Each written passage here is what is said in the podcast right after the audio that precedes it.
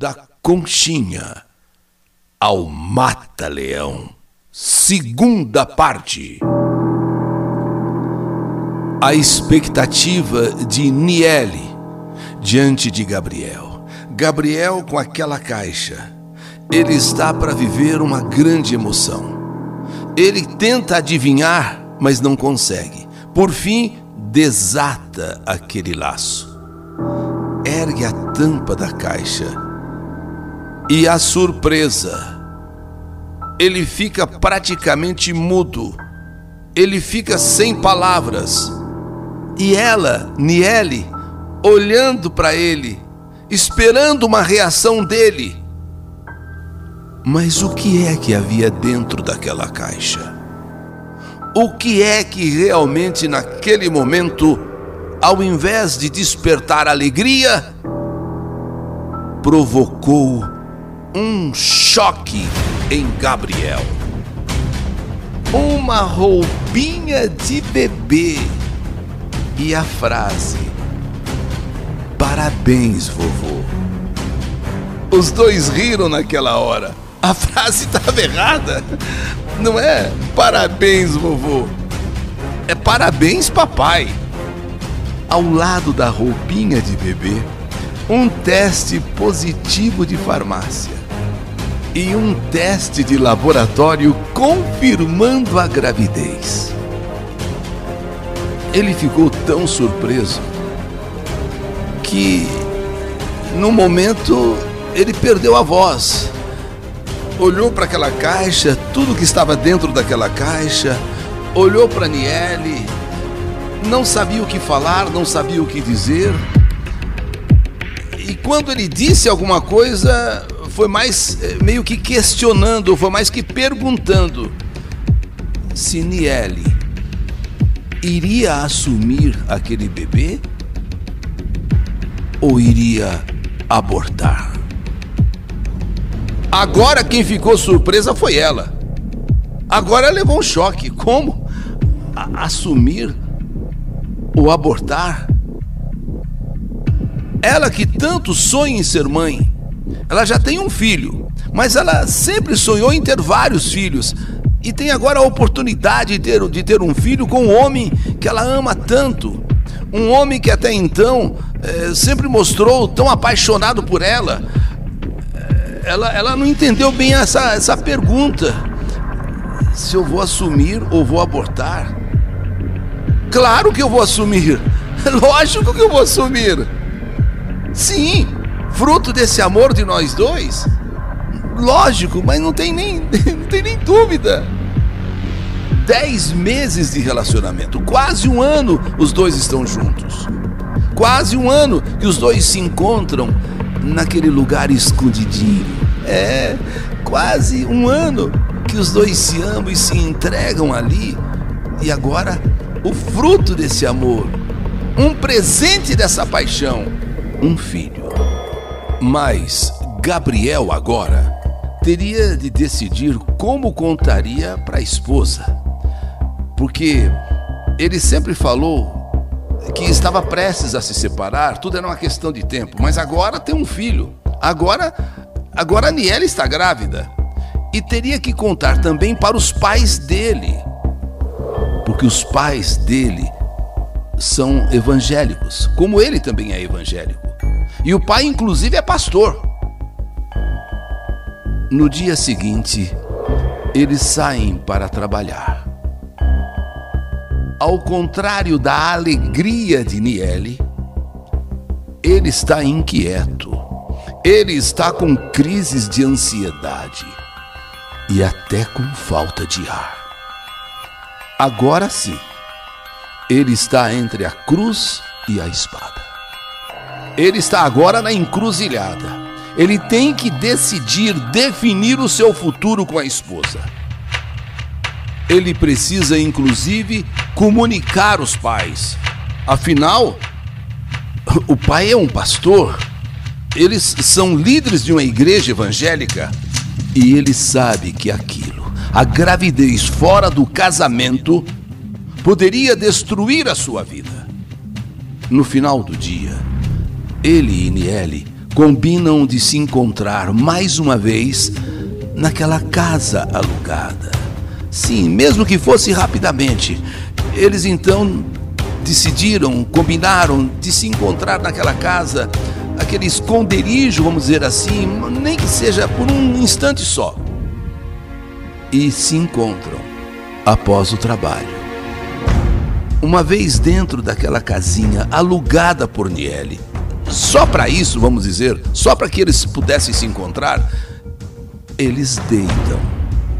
Eles ficam de conchinha. Todo mundo sabe, não sabe? Como é se deitar e o casal ficar de conchinha. Assim, bem ajustadinho, bem, bem ajeitadinho, bem de conchinha mesmo, bem apertado, um corpo contra o outro. Mais agarradinhos do que nunca iriam agora conversar sobre o que pretendem fazer a partir de agora. Niele queria saber se ele vai ou não assumir a criança. E então ele pede um prazo, um prazo para avisar a esposa, porque não tem agora uma, uma, uma saída a não ser comunicar a esposa e comunicar os pais dele. Romântica sonhadora, Niele ali, bem apertadinha com Gabriel, os dois sozinhos, naquela casinha simples que ela alugou só para que eles pudessem se encontrar.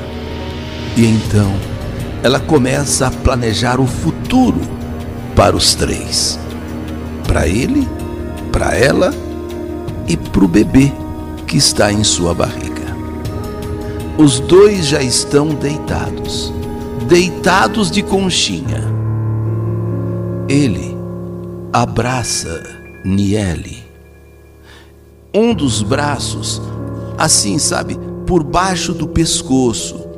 Um dos braços por baixo do pescoço, o outro por cima do seu corpo. Ela fala sobre a nova vida do casal ela fala sobre eles estarem juntos mais do que nunca a partir de agora, que eles vão ter um bebê. Ele, no entanto, está confuso. Agora ele está diante da verdade verdadeira. Ele não sabe ainda como desfazer essa situação. Está ali, deitado de conchinha, e volta a ter falta de ar ele está ansioso. Ele começa a ficar sem fôlego com toda aquela história, com toda, com toda essa situação. E ela sonhando, sonhando. Ele precisa contar tudo aquilo para a mulher, para a esposa. Ele precisa falar para os pais, que são evangélicos, pessoas do bem, respeitadas nessa pequena cidade de Rondônia. E é neste momento em que o braço dele que está assim por baixo do pescoço dela começa a apertá-la um pouco mais. Eles estão deitados, essa mão aqui por cima do corpo e essa outra debaixo do pescoço, assim no ombro aqui, por debaixo do pescoço. E, e, e essa com, com, com essa com, com esse braço ele começa a apertá-la um pouco mais ele começa a apertar cada vez mais. Ele aperta mais, mais. De repente, Niele percebe que ele está dando um mata-leão nela. Vocês conhecem esse golpe chamado mata-leão? Então, ele com aquele braço que está por baixo assim do pescoço, ele começa a apertar, ele começa a dar um mata-leão nela. Ela estranha essa reação. Ela estranha e tenta inclusive se desvencilhar. Ela percebe que está acontecendo alguma coisa, só que ele é mais forte. Ele é homem, ele tem mais força. E a imobiliza, cruzando agora as pernas ao redor dela ele agora coloca essa perna e prende o corpo dela. Niele, Niele começa a se debater. ela percebe o que está acontecendo, ela percebe, percebe inclusive o que pode vir a acontecer e começa a lutar contra a própria morte.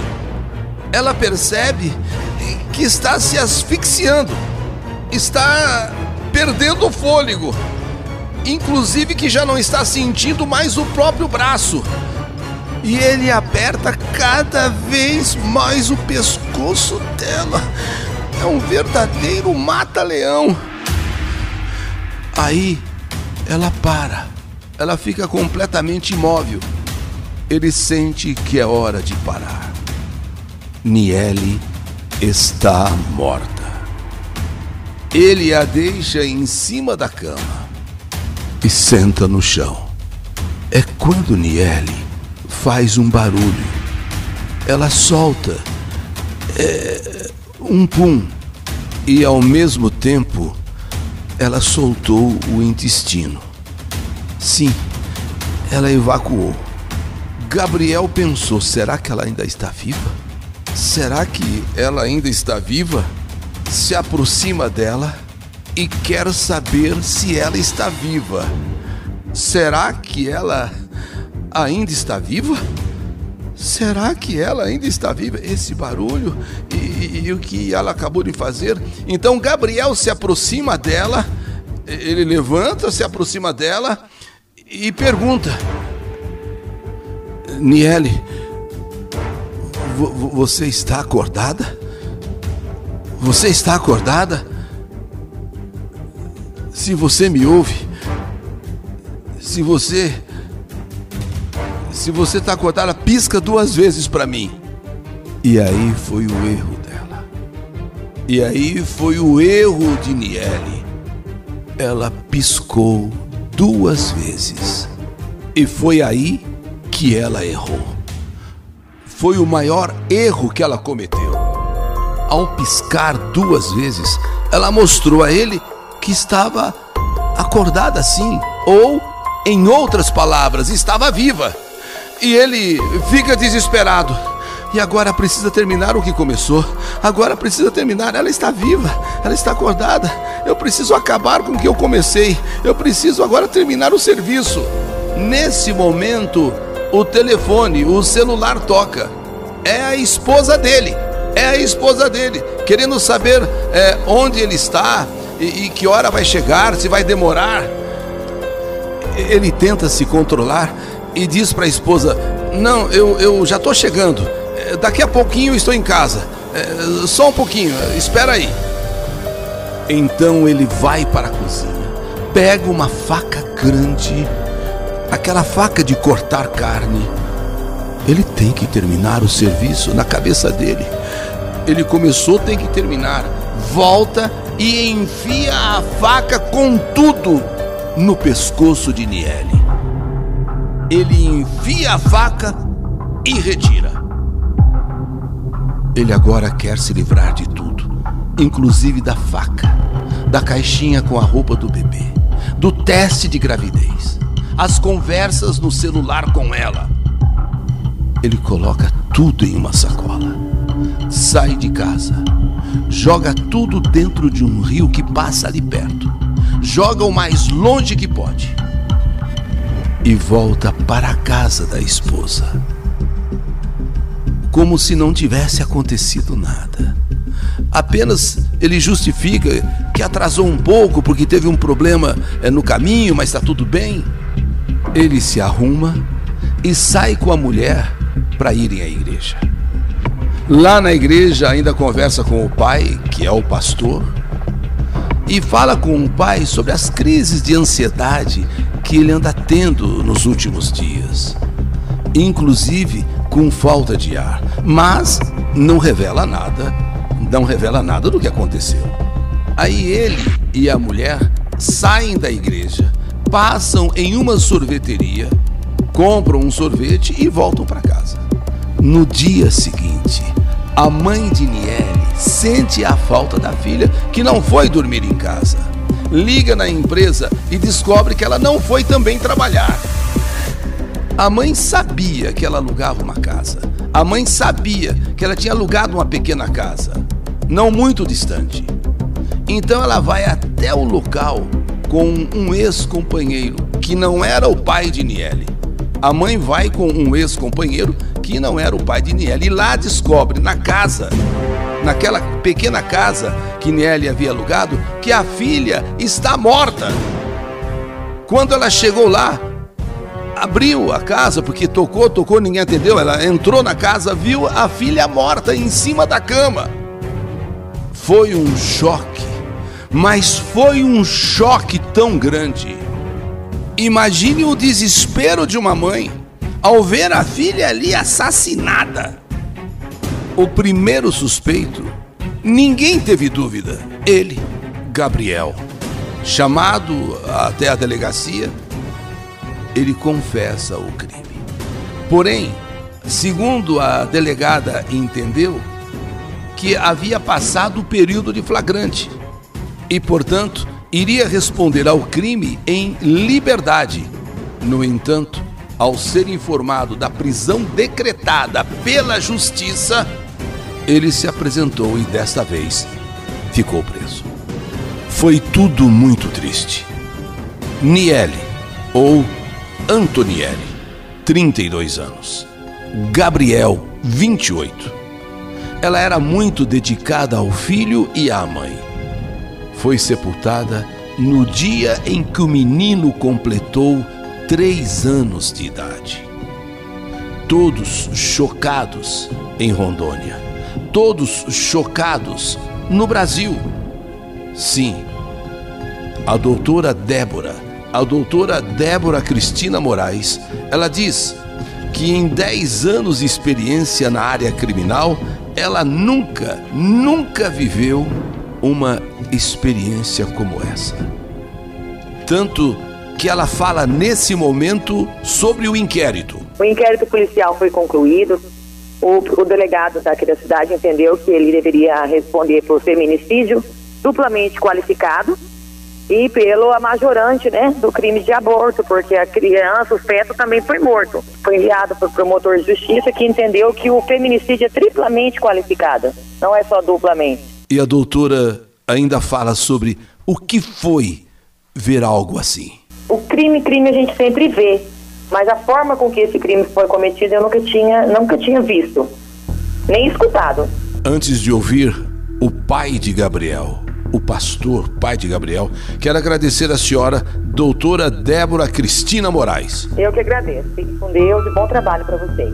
E para encerrar esta carta de saudade, essa triste história de Gabriel e Antonielli, o pai, o pai de Gabriel, pastor Júlio César.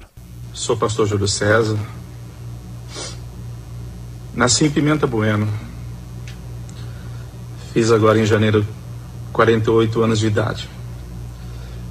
Toda a minha vida, minha família, meu ministério foram construídos aqui. Eu quero expressar aqui os meus sentimentos pela vida, pela perca da vida da Antonielle, a família, os amigos, e dizer que eu sinto muito pelo acontecido. Que Deus possa, através do Espírito Santo, consolar o coração de toda a família, de toda a sociedade. Passando por aqui para dizer que nós não estamos passando a mão na cabeça do nosso filho. Nós não concordamos com a atitude dele, mas eu sou pai. Eu não contratei advogado para tirar o meu filho da cadeia porque eu reconheço o que ele cometeu. Nós contratamos advogados para acompanhar, para que ele possa ser julgado na forma da lei, não pela produção popular ou coisa parecida.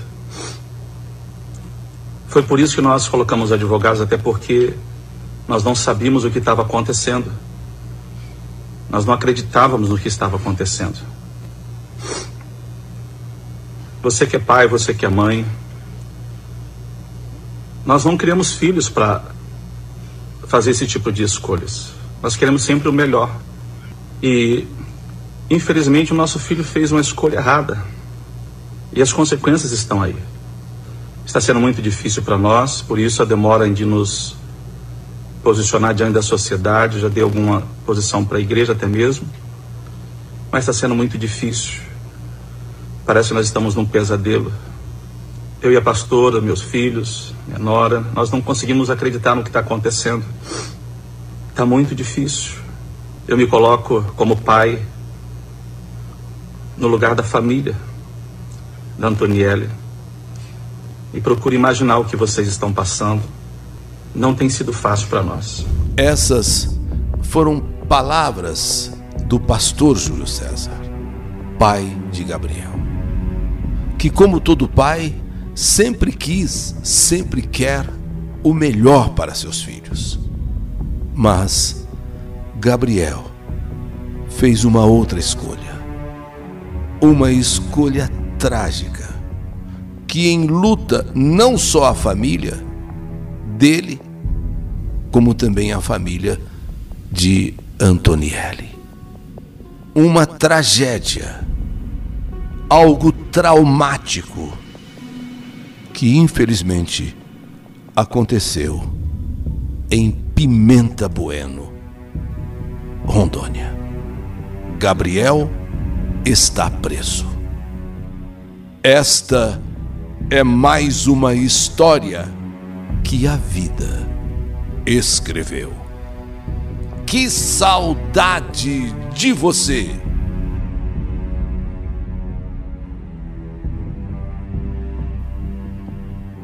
Da conchinha ao mata-leão. História do canal YouTube Eli Correia Oficial.